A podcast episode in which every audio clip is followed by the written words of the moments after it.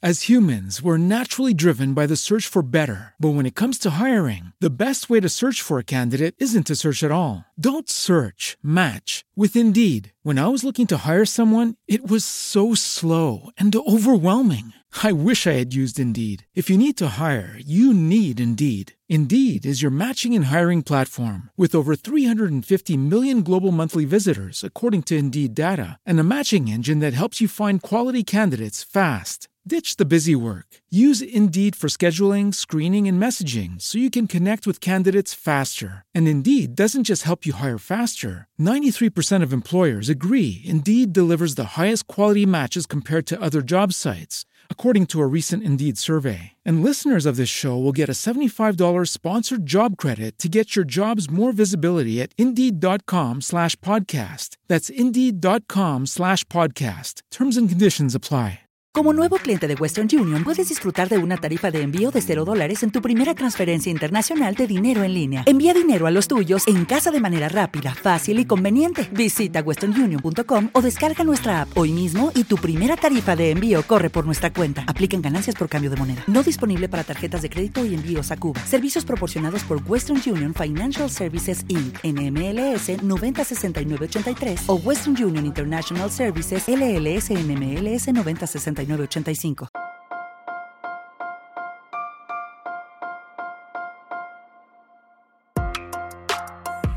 Buenos días, Madre Esfera. Buenos días, Madre Esfera, con Mónica de la Fuente. Buenos días, Madre Esfera. Bienvenidos un día más a nuestro podcast, al podcast de Madre Esfera, donde ya sabéis que en cada episodio os acercamos a contenidos, a temas, a retos en este mundo de la crianza, de la educación, de la infancia y también de la literatura, que ya sabéis que aquí en Madrefera leemos mucho. Os, os, proponemos y os recomendamos muchos libros, ya siempre me lo decís, no me recomienden más libros, que tengo una pila ahí enorme que no me he leído todavía. No podemos parar. Y de hecho, hoy inauguramos una nueva sección que es el Club de Lectura, donde una vez al mes. Uy, ha vibrado algo por ahí. creo, que, creo que eres tú. Te están avisando de que estás en directo. te estoy Todo viendo, el mundo. te estoy viendo. Bueno, sí, que una vez al mes en el club de lectura vamos a abrir las puertas de Madresfera a la literatura más extensa, aunque ya sabéis que aquí hablamos de muchos libros, queremos leer mucho más, queremos hablar de más libros, queremos hablar de más tipos de, de literatura y bueno, pues creemos que es un rincón abierto a todo el mundo, incluso aunque no tengas hijos e hijas, ¿eh? da igual, no pasa nada, ya sabéis que luego cuando hablamos de madrefera es como, es que yo no tengo hijos y no sé yo a mí, no sé si me interesa. Pues sí, te interesa. Y este club en concreto va a ser un punto de encuentro para todos los que os gusta tanto como nosotros leer. ¿Y hoy cómo lo estrenamos? Pues de la mejor manera posible con una persona que conocí hace unos meses, que tuve el lujo de conocer ahí en una noche calurosa de verano y que, eh, bueno, pues gracias a aquel encuentro fantástico, pues pude leerla y pude descubrir a Verónica Molina, a la que doy la bienvenida. Buenos días, Verónica, ¿cómo estás? Buenos días, Mónica. Estoy súper contenta y súper agradecida porque me hayas invitado, por cierto. Gracias, gracias. Estoy, estoy muy feliz. Y mmm, quería aprovechar para darte la enhorabuena a ti por conducir el barco de Madresfera, porque he estado investigando la comunidad y hay contenido súper interesante. Eh, y luego, pues, hola a todas las que formáis parte de esto, porque porque además de Mónica, una comunidad sin todos los que estáis por aquí eh, no serviría de mucho. Así que enhorabuena a todas porque me parece una pasada. No sé cómo no había llegado yo antes a este sitio eh, y fue esa noche de verano la que nos presentó. Así que gracias al verano, a las noches y, a, y sobre todo a ti por invitarme. Y a Planeta. Y a Planeta, y a Planeta, que ha tenido mucho que ver, totalmente. A Planeta, que ha sido pues la editorial que nos ha juntado nuestros caminos y que uh -huh. eh, ha publicado tu primer libro, un segundo antes de La Furia. Aquí lo tenemos, Verónica. Aquí lo tenemos al chiquitín.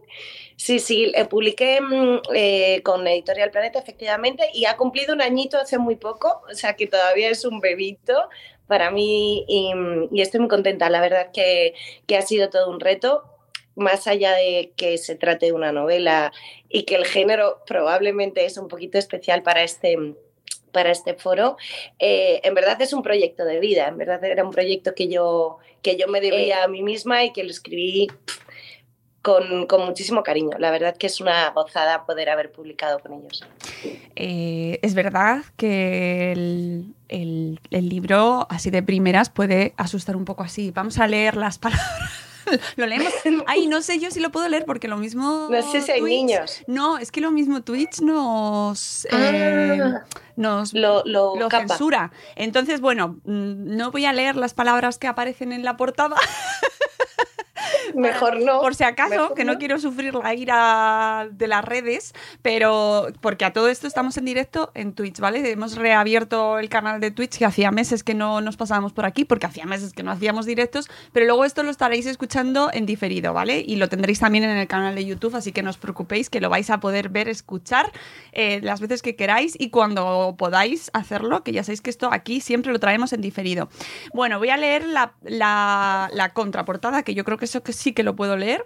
A veces el pasado regresa y despierta una furia que pide venganza. Después de un encuentro amargo con su familia, a la que no veía desde hacía años, Martina decide recuperar un juego que tenía abandonado. Acostarse con el primer hombre al que consigue seducir. Esta vez, sin embargo, el hombre resulta ser un millonario que pretende comprar sus servicios sexuales. A partir de ese momento, un torrente de recuerdos enterrados en lo más profundo de su memoria desata un cambio de comportamiento radical que la empuja a hacer lo que desea en cada momento sin importarle poner en riesgo ni a quienes la rodean ni a sí misma. Sin darse cuenta, Martina se ve envuelta en una espiral de violencia y sexo sin control que culmina con su participación en una peligrosa orgía que la obligará a matar o a morir. Es decir, que si estamos hablando de orgías, de violencia y de sexo sin control, probablemente alguien estará diciendo, pero ¿esto de qué va? ¿Qué tendrá que ver esto con Madre Espera? Bueno, yo creo que de ahí viene un poquito el título también ¿no? del, evento, que, se titulaba Nada es lo que parece, porque en efecto eh, la novela ha sido catalogada de thriller erótico que nada tenía que ver con mi intención cuando me puse a escribir, nada tenía que ver con lo que yo quería contar, pero bueno, supongo que luego a nivel comercial es necesario ir poniendo etiquetas, ¿no? Para ayudar también un poco al tipo de lector. Si me preguntas, ¿pero es una novela erótica? Pues no es una novela erótica al uso, el que sea muy de novela erótica va a leer esto y habrá sitios donde encuentre escenas que, que le pueden llevar a este, a este terreno, pero no es una novela erótica al uso. ¿Y es un thriller al uso? Pues tampoco es un thriller al uso. Si eres un friki de los thrillers, aquí vas a encontrar partecitas de thriller, pero si puedo ponerle yo mi propia etiqueta, os diría que es más una, una novela psicológica, ¿no? Que, que lleva por detrás un viaje de héroe. Y como bien leía esto antes, pues se trata un poco de regresar al pasado, ¿no? Cuando queremos regresar al pasado, estamos hablando de, adolescencia, estamos hablando de infancia, y ahí es un poco donde Madresfera y Martina, que es la protagonista, se pueden encontrar. Sí, sí, eh, se encuentran y de hecho yo, yo sí mm, entiendo las categorías, las denominaciones, las etiquetas. De, en, nuestro, en nuestra sección en la que hablamos de cómics infantiles y juveniles hablamos mucho de la importancia de las etiquetas y de cuándo usarlas o no usarlas en los libros, ¿no? Y de cómo el, mercado te pide etiquetas, te pide... Incluso nosotros como consumidores pedimos, ¿pero esto qué es? Esto, recomiéndame una novela. Cuando me dicen, recomiéndame un libro, Mónica. Pues, ¿Qué, qué, qué te gusta, no? ¿Qué, pero hay que tener apertura de mente. Y a mí eso es algo que me, parece un reto muy interesante, ¿no? De cara no solo como adultos, sino también para nuestros hijos, y es abrirte también a nuevas experiencias literarias y abrirte a nuevos temas y a nuevos enfoques y a, experiencias que de primeras piensas, eso no va a ser para mí. ¿No? ¿Qué tendrá que ver eso con el mundo de la infancia? Pero abre, eh, abre un poco ahí la perspectiva y, deja que fluyan los acontecimientos, deja que fluyan los temas y siempre hay algo en lo que puedes conectar. Siempre, siempre, siempre. Porque al final el mundo de la educación, de la crianza y de la infancia no es un compartimento estanco, ¿no? No es... Eso es algo que parece en la sociedad como que todo aquello que es de niños eh, lo ponemos a un lado. Ah, que es de cosas de madres, a un lado, ¿no? Es un tema menor. Y sin embargo, a todos, y esto se ve muy bien en el libro, a todos nos persigue nuestra infancia, cómo la hemos vivido, cómo nos han tratado, cómo nos cómo, nos cómo tratamos a nuestros hijos o a nuestra infancia que nos rodea, desde todo el entorno, ¿no? Es un asunto que nos atraviesa a todos, con lo cual tu libro también nos apela a, todos los que mm, tenemos un trato o una conciencia o una preocupación por cómo se trata la infancia. Porque ¿qué hay en tu libro, Verónica? Bueno, yo creo que es que aunque nos guste o no, efectivamente todos llevamos una mochila, ¿no? Una mochila que vamos cargando de, de cosas buenas, de cosas malas, desde que nacemos hasta donde estemos hoy, ¿no? Yo ya estoy en los 40, cada uno hasta la edad que lleve. Maravillosa edad. Y es una mochila que, que a veces lleva sus traumas, ¿no? Y entonces en, en, mi caso, en concreto, y por lo que antes comentaba que esto era más un proyecto de vida que una novela erótica o que un thriller, es porque, bueno, cuando yo era niña sufrí abusos por parte de un familiar cercano, que os diré, que no es tan raro, que pasa un montón, que desde cada vez, desde que he publicado el libro, no paran de aparecer casos de gente que si no es en primera persona le ha pasado a alguien próximo a la familia. Y, haciendo un poquito también referencia al título del evento, os diré que suele ocurrir por parte de familiares o, o amigos cercanos a la familia, ¿no? Que al final nada es lo que parece, esa gente que en teoría tiene que protegerte o esa gente que en teoría te quiere simplemente porque es familiar tuyo, pues suele ser el malo de la película, ¿no? Suele estar muy cerca de los niños, suele tener la confianza de los adultos y estas cosas pasan. ¿Qué es lo que ocurre cuando yo cuento de qué va la novela más allá de la sinopsis que has leído antes, que parece más chula, como más intrigante y que tiene su cosa, pues que la gente dice, ay, que no, no, no, yo no estoy para leer cosas chungas, yo no quiero nada, yo no quiero leer cosas que me den pena o que me hagan recordar o que me hagan remover, ¿no?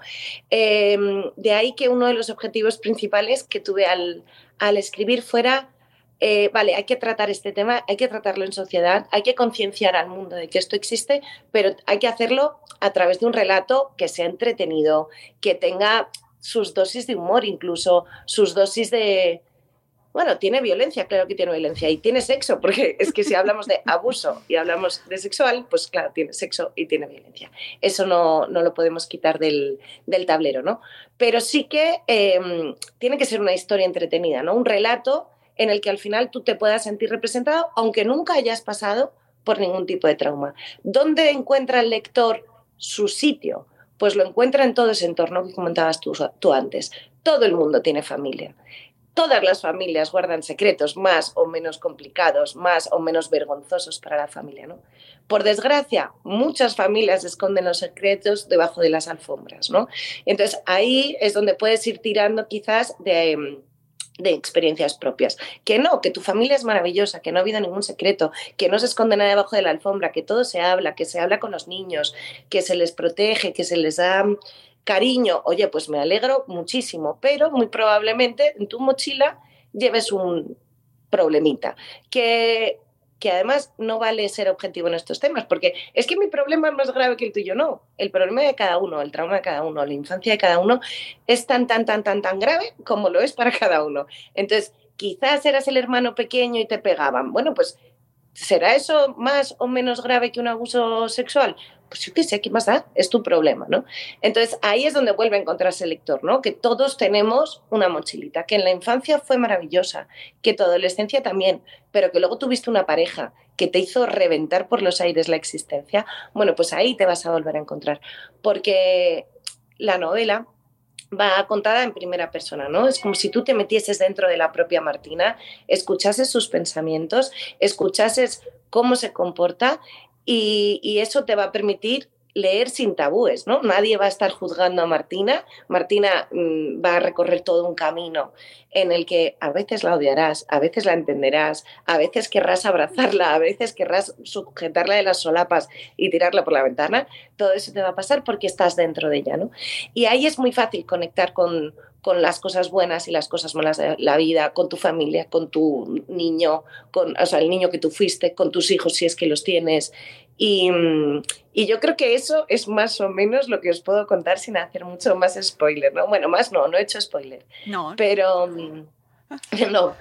Pero sería un poco eso, o eso es lo que pretendía, ¿no? Que todo el mundo encuentre el sitio donde sentirse eh, que no te sientas un bicho raro, ¿no? Decir, pues eh, así es como se siente una persona que, de la que han abusado, así es como se siente una persona que se ha sentido sola durante la infancia, o así es como se siente una persona cuando de adolescente era rebelde e insoportable. Bueno, pues ahí es donde vas a ir encontrando como una burbujita, como un hogar, ¿no? Para decir, pues no soy tan raro, no estoy tan loco, ¿no? O necesito que a mi hijo no le pase esto, necesito estar pendiente. Eh, ¿Has recibido algún feedback en el sentido de, bueno, supongo que has recibido muchos, pero en, lo que, en esto que nos contabas del testimonio que das de las experiencias que, vive la protagonista en su infancia, em, ¿te han mm, comentado si ese contenido erótico mm, va contra ese mensaje? Es decir, em, bueno, es que al final el mensaje queda eclipsado por la parte erótica o, frivoliza. O si te han dicho que frivolices de alguna manera eh, por incluir esa parte que a mí me parece muy entretenida pero que a lo mejor alguien te dice no es que estás hablando de una cosa súper seria esto no se puede mezclar con una parte erótica pues mira te diré que estaba súper preparada, como podréis comprender, tratándose un poco de un testimonial, ¿no? O que lleva una experiencia detrás. Estaba preparada para críticas de todos los colores y sabores. Pensé que se me iba a caer el mundo, los amigos, la familia, el trabajo, iba a ser todo, todo un drama.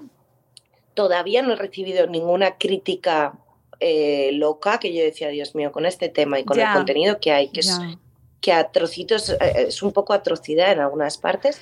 No he recibido ninguna crítica que me, que me tire el, el sueño por los suelos. Y no solo eso, cuando de las que he recibido, que suelen ser más por Instagram o, o a través de las reseñas de Amazon, eh, las, las personas que han pasado por algo así, recibo unas cosas tan bonitas, unos mensajes tan bonitos que ya con solo los 40 que me hayan escrito, eh, yo me, me doy por más que satisfecha en lo que quería hacer, ¿no?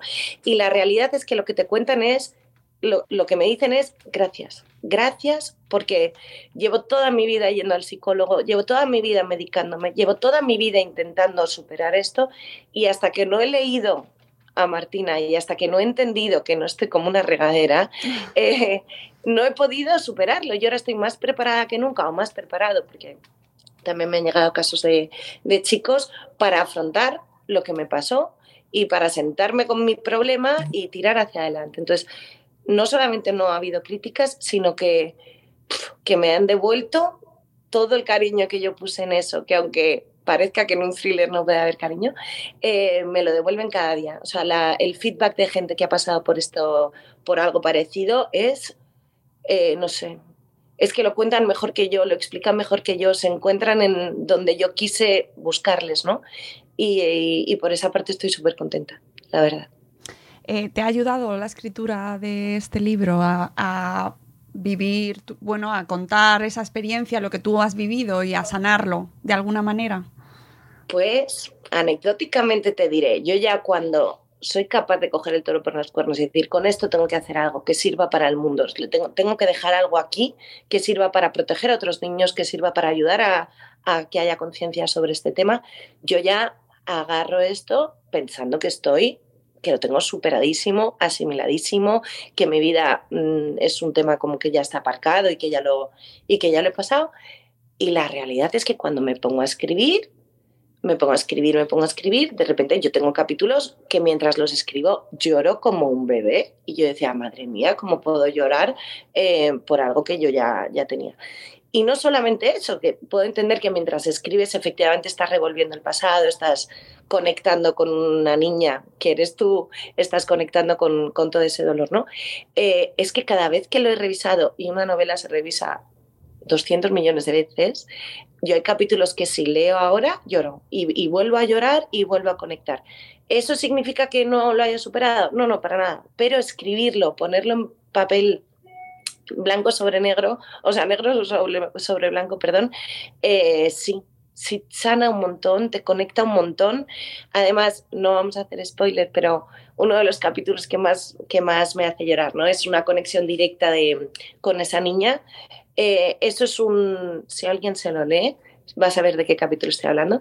Es una práctica que recomiendo a todo el mundo hacer con su niño interior, ¿no?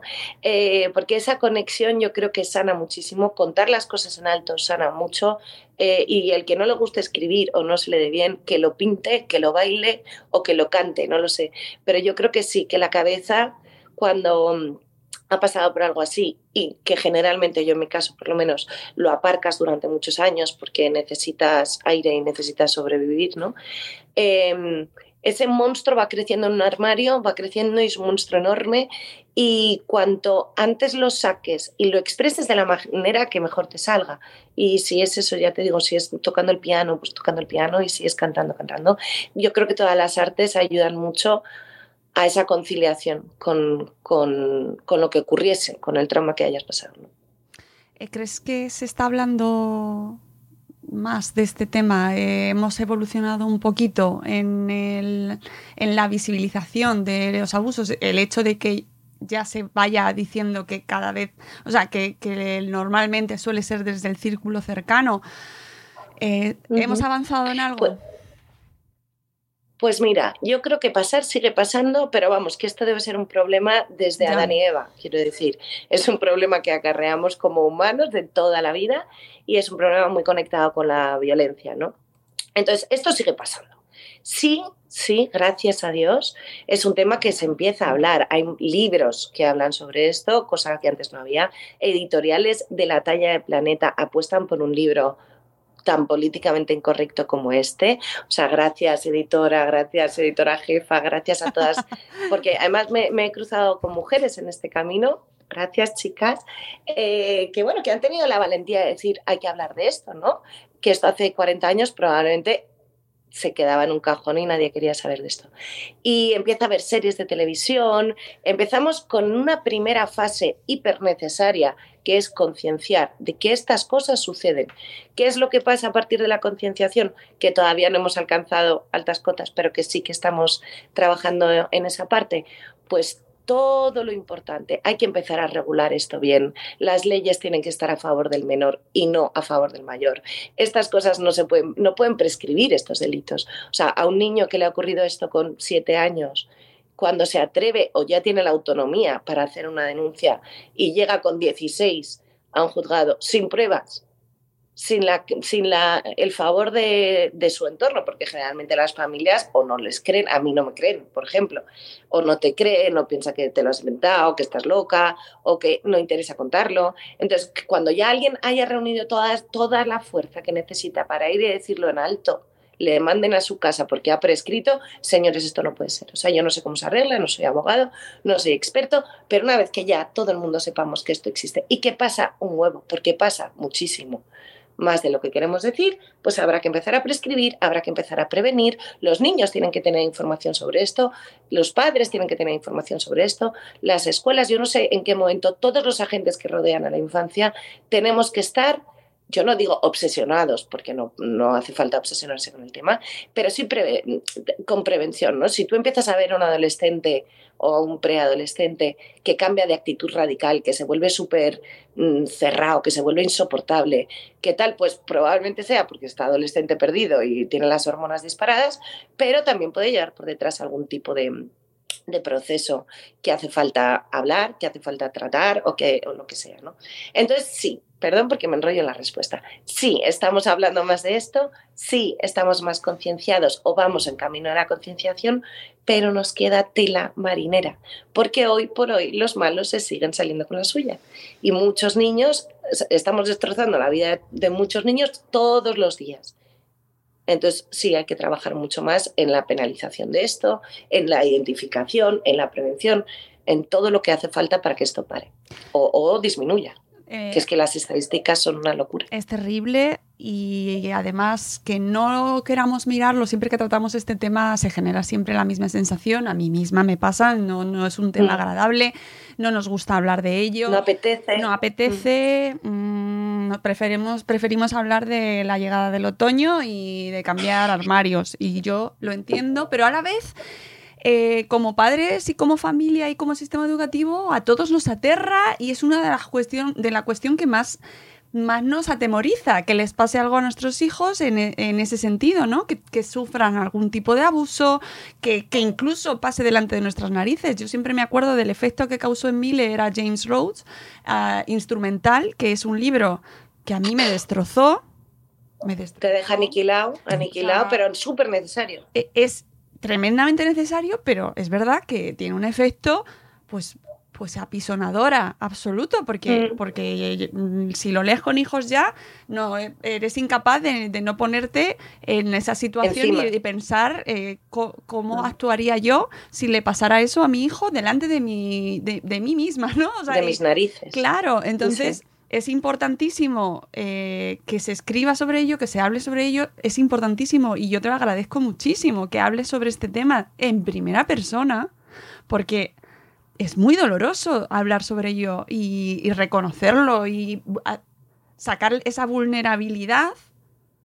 As humans, we're naturally driven by the search for better. But when it comes to hiring, the best way to search for a candidate isn't to search at all. Don't search, match with Indeed. When I was looking to hire someone, it was so slow and overwhelming. I wish I had used Indeed. If you need to hire, you need Indeed. Indeed is your matching and hiring platform with over 350 million global monthly visitors, according to Indeed data, and a matching engine that helps you find quality candidates fast. Ditch the busy work. Use Indeed for scheduling, screening, and messaging so you can connect with candidates faster. And Indeed doesn't just help you hire faster. 93% of employers agree Indeed delivers the highest quality matches compared to other job sites, according to a recent Indeed survey. And listeners of this show will get a $75 sponsored job credit to get your jobs more visibility at Indeed.com slash podcast. That's Indeed.com slash podcast. Terms and conditions apply.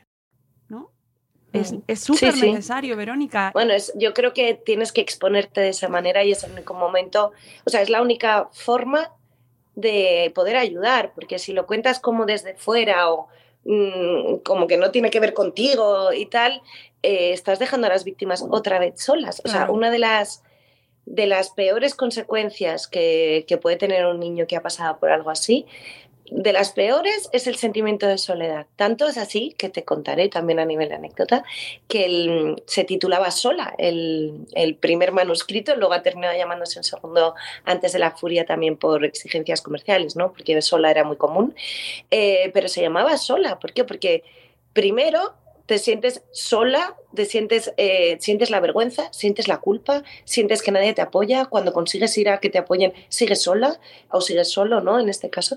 Entonces, toda esa parte de soledad es la que, mm, la que quizás más te mina, ¿no? Y que además te la arrastras hasta que eres adulto, porque como has vivido toda una, infan- una infancia y una adolescencia teniendo que valerte por ti mismo, luego te cuesta mucho pedir ayuda a la gente, luego te cuesta mucho eh, abrirte a un- una pareja o, o estar pendiente de tu familia o saber amar como se tiene que saber amar y querer como se tiene que saber querer. Entonces, todas esas cosas que pasan de niño te van a marcar, te van a marcar de por vida. Lo que pasa es que se pueden gestionar. O sea, a mí cuando me preguntan, pero entonces esto ya para siempre y tal, hombre, claro, a ver, tú- a ti te hacen una herida, se cierra, tienes una cicatriz, pero esa cicatriz es tuya y la tienes que querer como parte de ti misma, ¿no? Porque ya está, bueno, pues sí, ha pasado. En su momento no se gestionó como debería haberse mm, gestionado, a mi juicio, y ahora de adulto tampoco voy a huir de ese pasado. Si puedo hacer algo con esa cicatriz para ayudar al resto del mundo, bienvenido sea. Y si por el camino alguien sufre porque no le gusta que estos temas se hablen em, en alto y en mi círculo íntimo hay gente que no se siente cómoda, pues lo siento un montón, pero es que esto no va por ti ni, va por mí, sino por los niños que hay a partir de esa publicación, ¿no? Tanto es así que, como tú decías antes, em, no hace falta tener hijos para estar pendiente de esto. No hace falta. Tenemos sobrinos, tenemos niños que nos encontramos por la calle, eh, un niño que se ha perdido en un centro comercial. O sea, cuidemos de nuestros niños y cuidemos de la infancia que nos rodea, sean o no de nuestra sangre, eso es lo de menos, porque ahí es donde radican los problemas, ¿no? Y no siempre es abuso sexual. Hay también maltrato físico, hay maltrato psicológico, hay problemas que les van a dejar marcados de por vida. Que tú no puedes solucionarle la vida a tu sobrino, no pero que le puedes dar el amor que, puedes entender que le está haciendo falta, sin duda. De ahí que la dedicatoria en realidad vaya para los niños, ¿no? Para los niños a los que les arrancaron sus sueños, si no me equivoco, empezaba así, ¿no? Qué bonito. luego me voy a llevar este clip y lo subiré a redes cuando lo edite porque que me parece tan importante, Verónica, que, que, se, que se entienda que la infancia es una cuestión de todos, que proteger a los, a los más vulnerables no solo es una cuestión de, de, los padres y de las madres que para eso los han tenido, por favor, y, y la prevención eh, del abuso sexual aunque, aunque, hablemos de que sucede en el entorno más cercano, es algo que es, es una cuestión de toda la sociedad y que todos, de sociedad todo mm. podemos prevenir o deberíamos ser agentes de prevención ahí, ¿no? Es, Totalmente. Desde los vecinos que están viendo o escuchando algo, los profesores, eh, los, la familia más cercana, el entorno, las amistades. Pero claro, nos falta la formación, ¿no? O sea, yo, yo creo que por desgracia tengo formación suficiente para identificar si un niño que está en mi entorno está pasando por algo parecido. Creo que lo identifico porque voy a ver comportamientos o voy a ver reacciones que me van a recordar mucho a mí. Pero yo no soy experta, yo simplemente he sido víctima. Que de ahí yo podría sacar un patrón, probablemente. Pero, ¿cómo sabe un profesor que lo que está pasando con este niño o que este dibujo que ha hecho en concreto o que ese comportamiento que tiene con los del otro género de la clase no es, eh, no es el habitual o que la forma que tiene de tocarse en ciertas edades es extraña. Bueno, pues esto nos hace falta y hace falta que un comité de expertos formado por todos los expertos que tengan que hablar en esto, incluyendo psicólogos, por supuesto, incluyendo víctimas, incluso incluyendo niños, eh, que nos digan a cada uno, porque ¿qué nos costaría tener levantada la ficha. Simplemente estar pendiente, estar pendiente, vigilar y en caso de que se identifique algo extraño, intentar identificar si hay algo de verdad o no. ¿no? Y lo que dices tú, si todos estuviésemos pendientes de todos los niños con los que nos cruzamos en el mundo, el mundo sería, dejaríamos a nuestros hijos un mundo mejor. Dentro de unos años habríamos arreglado cosas. Pero como es un tema de, de a largo plazo en el que nosotros no vamos a ganar, entre comillas, nuestros hijos ganan, pero nosotros no, pues parece que es mejor no hablar del tema, porque es que es verdad que es un poco incómodo, es verdad que porque vamos a hablar del otoño que está llegando y hay que cambiar los armarios, efectivamente. Sí, sí, sí, y, es una cuestión que nos interesa a todos. Y es una cuestión que al final implica eh, cambiar la mirada y estar atentos, que ya no solo en la infancia, sino en general, mirar un poco nuestro entorno y no ir solo eh, centrados en nuestro camino, que sé que cuesta mucho, esto es muy utópico, siempre me voy ahí por los mundos, pero ¿qué le vamos a hacer? No lo puedo evitar. Bueno, pero es que el mundo sería el lugar mejor. yo no digo que cada uno no tengamos esa parte de egoísmo o interés por estar nosotros bien, cuidar de nosotros mismos, ir al gimnasio, no sé qué, pero si un porcentaje chiquitito de tu vida, de todos los días de tu vida, un porcentaje, os lo juro que es de 15 minutos al día, haces algo por otra persona que no seas tú, por, y si tienes hijos, hijos, pues van a ir hacia tus hijos. Y si tienes pareja, a tu pareja, pero un ratito, pero que te cuesta hacer que otro sonría, que te cuesta hacer que otro se sienta querido, que te, un compañero que le ves al chiquillo en el curro hecho un desastre y es que la dejó la novia, pues llévatela a tomar un café, que es que no te apetece hablar de cosas tristes, chica, ves que está complicado. Es un ratito al día. Y si es con los niños, mejor, y luego ya los adultos también, pero niños, niños, niños, por favor. Sí, sonreír a los niños. El otro día en Twitter alguien se, ah. se, quejaba porque en la calle los niños muchas veces van saludando a los demás, aunque no los conozcan. Y alguien decía, por favor, si os saluda un niño saludable, de, vuelta, ¿no? Mira, una anécdota muy tonta. Mi hijo eh, ahora tiene cinco años. Pues este verano, como tenemos unos primos que viven en Estados Unidos, allí es como muy normal montar como una tiendita de limonada. Y dijo, yo quiero montar una tiendita de limonada en la playa, en el paseo, como el primo. Ah, pues fenomenal y tal. La montas, se monta el niño ahí, se había puesto su, su polo, que le había puesto un dibujo, o sea, todo como se lo había currado el chiquillo un montón. Monta su tenderete. Bueno, ¿tú te puedes creer que un niño de cinco años se acerca a una pareja? Ah, ¿queréis limonada? Ah, no, gracias, cariño, no, gracias. La gente normal. Pues uno de cada diez no le escupieron porque no tenían ganas de escupir. O sea, tú no puedes mirar a un niño con esa cara de me estás molestando, quítate del medio crío de aquí. O mirarle con cara de, de no, no, chica, pues sonríe, solo sonríe al niño. No le compres limonada, por supuesto, sonríe. ¡Ay, qué mono! Y te vas, y ya está, que es un niño. Me estaba acordando del GIF, no, no es un GIF, es un meme, ya se ha hecho de un vídeo de una reportera que veía a una niña que se le cruzaba, lo, habrás visto, en, los funerales de la. De la reina que ha fallecido. De, sí, de la señora que la de Inglaterra. Esta mujer eh, que descanse en paz, que descanse en paz. Pues que había una reportera que se le cruzaba a una niña y bueno, soltaba un improperio. Y la verdad es que eh, tengo que reconocer que era un poco gracioso, pero por favor, hay que intentar. es que los memes son graciosos, pero luego pasamos a la vida real, chiquillo. Solo sonreímos. Sí, sí, es muy fácil. te cruzas a un niño, ¿qué te ha hecho el niño? ¿Para qué le quieres mandar mierda? ¿no? Tú, tú vive tu vida esa de amargado pero a los niños les sonríes y está, no A los niños se les sonríe. ¿Y sabéis qué otra cosa tenéis que hacer para en esos 15 minutos dedicar cosas buenas a los, para los demás? Pues recomendar libros y decir, y, y, estáis escuchando este programa, ¿no? Es verdad, están escuchándonos, ¿no? Estáis ahí, ah, pues sí, sí, sí. Oye, pues recomienda este podcast, este programa, eh, esta conversación y este libro de Verónica Molina, que ahora nos vas a decir también eh, para quién está escrito. Es decir, porque a lo mejor te está leyendo gente y dice, bueno, es que a mí la novela erótica eh, no me gusta, no, mm, no me interesa en absoluto. O, es novela negra, es novela introspectiva. ¿Cómo lo vendemos, Verónica? Bueno, esto es una cosa bastante graciosa también, porque mientras yo escribía me preguntaron la clásica, oye, ¿cuál es el perfil del lector? El target.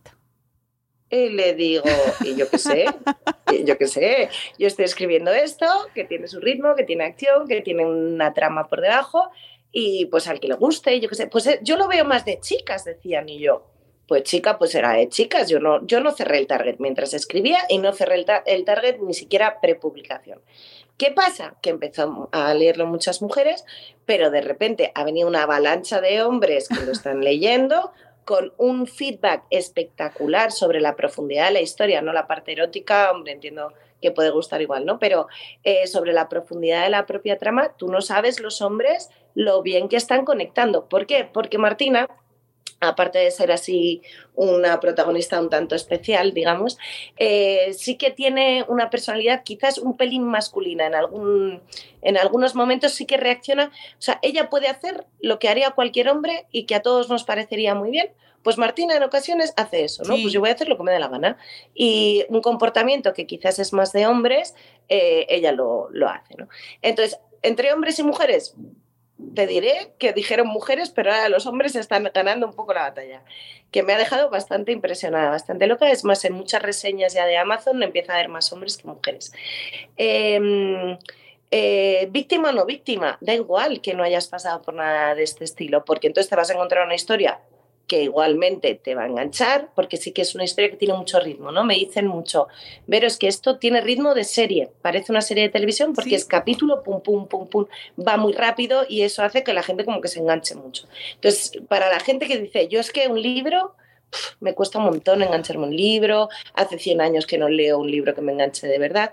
Bueno, pues este lo pruebas haces, el, primer capítulo está gratis por ahí colgado en Zenda, te miras y si te engancha te lo lees y si no, no. Lo normal será, lo normal, o espero, que enganche rápido porque es acción pura. Y luego, que si thriller, que si erótico, yo borraría las dos etiquetas de mi cabeza porque nunca lo escribí así. No es ni un thriller mm, loco que no apasiona el thriller va a ser feliz, perdonadme la llamada, eh, pero tampoco es un erótico loco. Entonces, no, es que no es thriller ni es erótico, es una novela, es una historia y es un viaje, es un viaje que puedes descubrir. Entonces, no te tiene que gustar la novela erótica para que te leas esto y no tienes que ser amante de thriller para que te lo leas. Te tiene que apetecer leer algo distinto, yo creo. Además, lo que dices de la serie, eh, lo veo totalmente, ¿eh? lo veo en Netflix. Amigos de Netflix, si nos estáis escuchando, esto llega en alguna ocasión, yo lo veo. Mm, varias Yo estoy, temporadas. estoy ya hablando con productoras, no te creas. Tengo ahí algunas productoras en, eh, analizando un poco el dossier que preparé para, para adaptación audiovisual, porque, porque sería una forma de llegar a, a gran público, efectivamente, aparte de tener la novela. Y segundo, porque es, es para microserie. Este en 10 capítulos te lo ventilas y, y la prota da mucho para serie. Sí, Mucho. y además eh, es una prota, mm, es una mujer, escrito por una mujer que, oye, es de agradecer Que en ahora día eso ya. cuenta, ¿no? Es un lujo. Ahora eso cuenta, las cuotas, ¿dónde están las cuotas? ¿Dónde están las cuotas?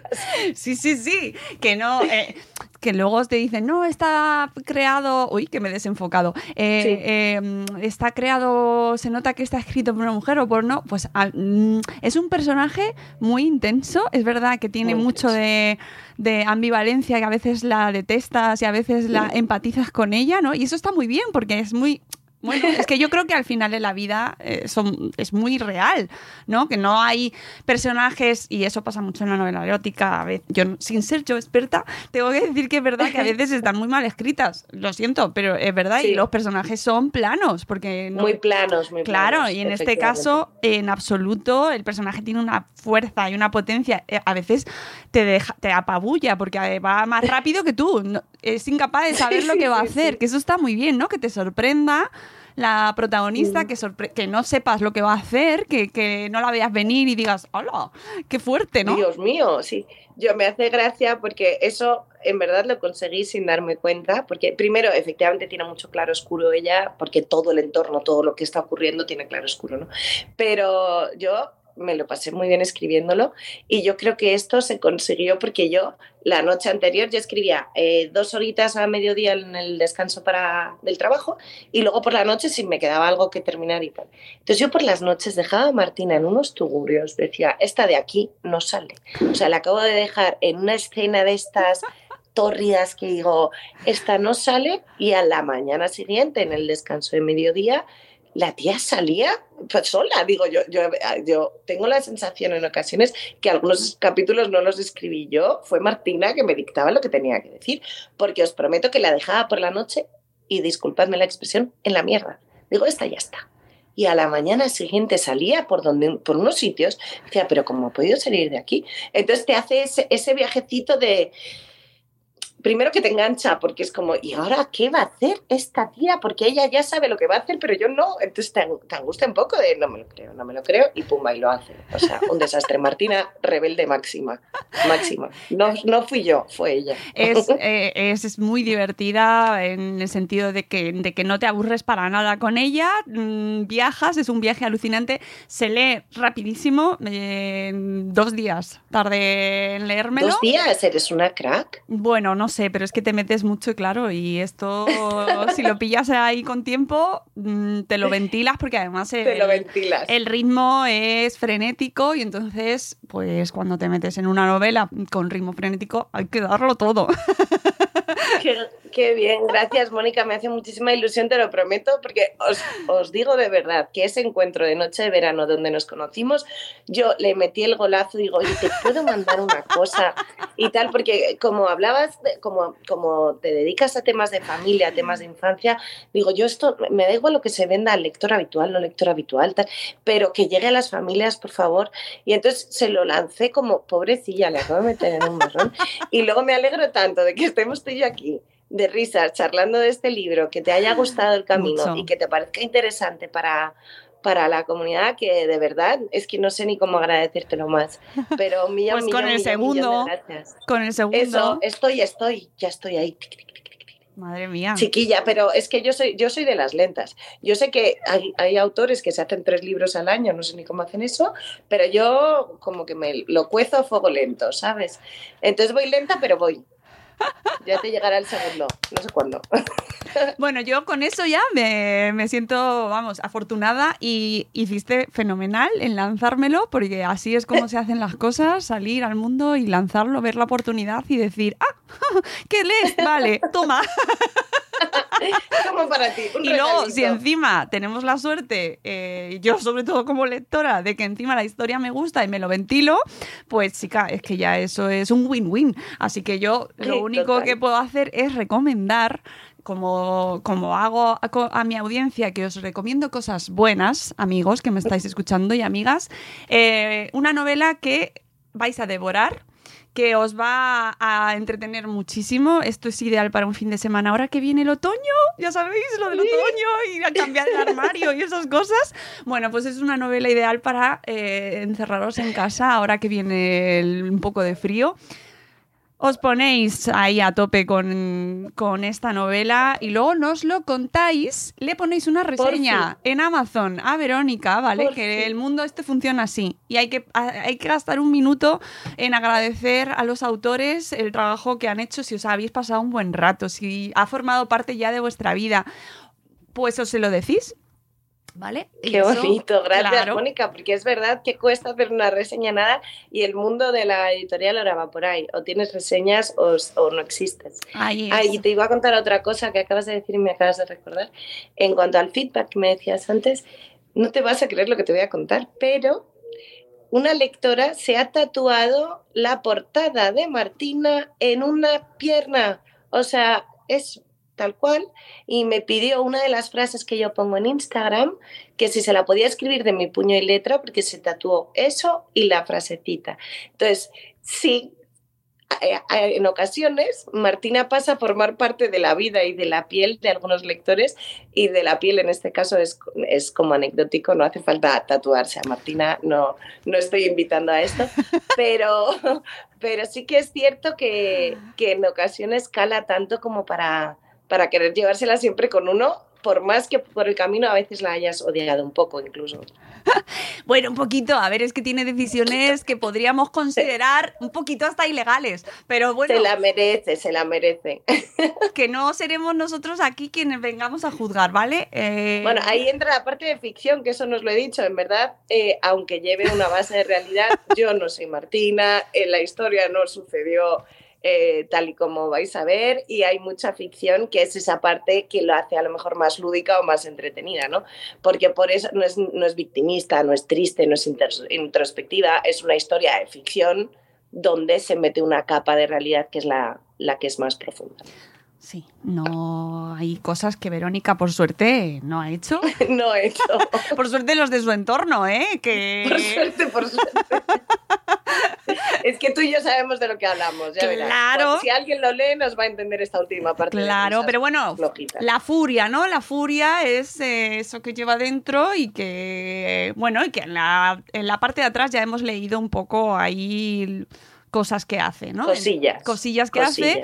Y entonces, bueno, pues ahí lo dejamos para que, por supuesto, eh, nuestra audiencia se vaya directo a su librería de barrio a por este un segundo antes de la furia, que nos lo contéis, ¿vale? Que, queremos que forme parte de nuestro club de lectura, que nos contéis, que, que, que leáis este libro y nos digáis qué os ha parecido, si os ha encantado, si va dentro de vuestra línea, si os ha removido, si os ha traído cosas que no os hubiera gustado, pero así es la literatura, amigos. Esto es- O incluso si no os ha gustado, también quiero saberlo. Lo que sea. no animes, saberlo. no animes, Verónica, no animes.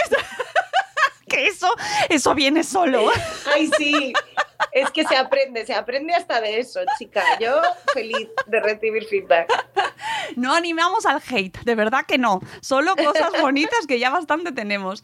Y amigos, nosotros nos vamos, son y 45 y voy a cerrar este club de lectura que hemos inaugurado tan, tan de maravilla junto a Verónica Molina. Que tengas muchísima suerte con este, con este librazo que espero que llegue a las pantallas, espero, espero, lo celebraré. Eso, eso. Y nada, y que sigas escribiendo y que te vaya muy bien. Verónica, muchas gracias. Muchísimas gracias a ti, Mónica. Ha sido un súper placer. Gracias, gracias. Amigos, nos vamos, volveremos al Club de Lectura dentro de un mes, eh, aquí en Twitch, en directo, que me están preguntando en el chat que, que de qué estamos hablando, de libros, pero es que no, lo están preguntando en inglés, que si solo hablamos en español. Sí, solo hablamos en español. Bye, bye. Thank you. Read that book, read this book, this one, this one. lo tienes que poner en inglés. This, this, Lo tienes que poner en inglés y así lo puedes vender. Es verdad, claro. Tenemos a alguien que yo creo que es de India que también lo pueden Pues, comprar por pues en inglés, ¿Vale? en inglés. Bueno amigos, nos vamos, volveremos con un nuevo episodio de Buenos días, Madre Espera. Y ay, mira, gracias Vanessa, que ha estado por aquí escuchándonos. Adiós amigos, adiós.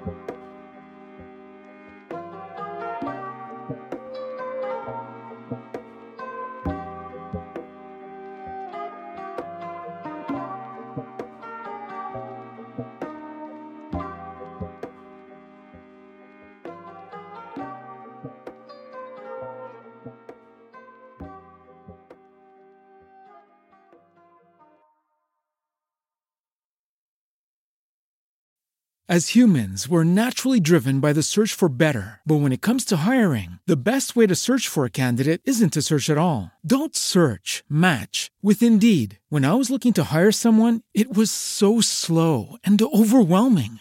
I wish I had used Indeed. If you need to hire, you need Indeed. Indeed is your matching and hiring platform with over 350 million global monthly visitors, according to Indeed data, and a matching engine that helps you find quality candidates fast. Ditch the busy work. Use Indeed for scheduling, screening, and messaging so you can connect with candidates faster. And Indeed doesn't just help you hire faster. 93% of employers agree Indeed delivers the highest quality matches compared to other job sites, according to a recent Indeed survey. And listeners of this show will get a $75 sponsored job credit to get your jobs more visibility at Indeed.com slash podcast. That's Indeed.com slash podcast. Terms and conditions apply.